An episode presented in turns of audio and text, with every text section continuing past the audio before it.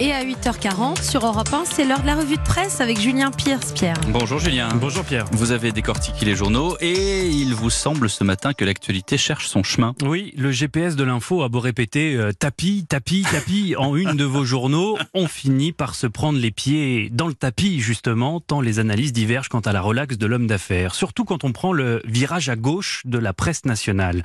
Dans Libération, Laurent Geoffrin se félicite de ce jugement. Il démontre, selon lui, que notre justice trace sa route comme bon lui semble, imperméable aux aléas politiques et médiatiques. Bernard Tapie, écrit-il, a souvent mordu la ligne, mais il a réussi à limiter la casse sur le plan judiciaire. Pas si vite, le parquet peut toujours faire appel, semble lui répondre Maud Vergnol dans l'Humanité. Pour elle, cette affaire illustre au contraire une justice à deux vitesses. Voie express garantie sans radar pour les puissants, bande d'arrêt d'urgence flashée à tout va pour les misérables. Tapie a osé se faire le porte-voix des Gilets jaunes. Quel odieux cynisme s'indigne l'éditorialiste qui conclut eux n'ont pas été épargnés par la justice, plus de 2000 condamnations. Et si le mouvement des Gilets jaunes est en perte de vitesse, Julien, celui des bonnets rouges pourrait bien repartir de plus belle. Oui, car l'écotaxe repointe le bout de son nez, titre Ouest France. Mesure qui, souvenez-vous, avait fait fleurir il y a quelques années en Bretagne des milliers de bonnets rouges sur le bord des routes, à tel point que le gouvernement héros avait fini par faire euh, marche arrière. Et bien cinq ans plus tard, Elisabeth Borne vient de rallumer le moteur. Oh, la ministre euh, des Transports ne parle plus d'écotaxe, non, non,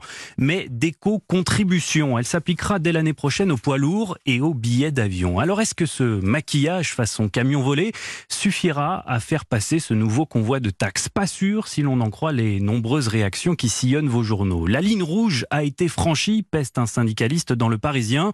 On ne va pas se laisser faire, assure une fédération de routiers dans Ouest France. La FNTR promet au gouvernement une rentrée sous tension avec euh, de possibles manifestations et des risques de débordement. Promesse qui ne devrait pas arranger l'état de nos forces de l'ordre, Julien. Police et gendarmerie recalés au contrôle technique. Voilà quel euh, aurait pu être le titre d'un rapport choc des députés à lire ce matin dans le Figaro. Car ce n'est pas joli joli sous le capot de nos forces de l'ordre. Il y a de la rouille, des pièces manquantes, tout ou presque est à changer. C'est à se demander comment nos policiers et gendarmes arrivent encore à tenir le volant. Les véhicules blindés qui ont aspergé les casseurs lors des manifestations à l'automne, 45 ans d'âge en moyenne.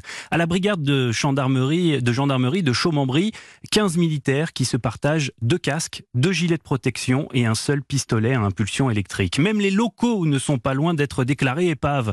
Un commissariat sur quatre est vétuste, comme celui de Fontainebleau, où un mur s'est effondré et un autre menace de le faire. Ajoutez à cela un compteur qui s'affole, 23 millions d'heures supplémentaires toujours pas payées. Euh, excusez-moi, un réservoir qui fuit, baisse de 20% des effectifs de CRS ces dix dernières années. Bref, à ce rythme, sans réparation d'urgence, nos forces de l'ordre vont droit dans le mur. Un incident annoncé, il y en a un autre à lire dans le Parisien aujourd'hui en France. Le quotidien dévoile une étude de l'INSERM qui met en garde contre les sodas. Coca, Pepsi, Orangina, Fanta, autant de nids de poule pour nos foies et nul besoin d'en engloutir des litres pour s'esquinter le filtre à, à particules. Non, une simple canette par jour suffit, alerte les médecins, tellement les sodas sont des bombes caloriques. Tout ce sucre avalé au quotidien, le foie le transforme en graisse, il devient obèse jusqu'à la panne, cirrhose ou cancer. 8 millions de Français ont d'ores et déjà le foie trop gras et le pire, explique un spécialiste, c'est que ce phénomène prend de l'ampleur chez les enfants. Des parents prennent de plus en plus l'habitude de mettre du soda ou des jus de fruits dans les biberons de leur bébé.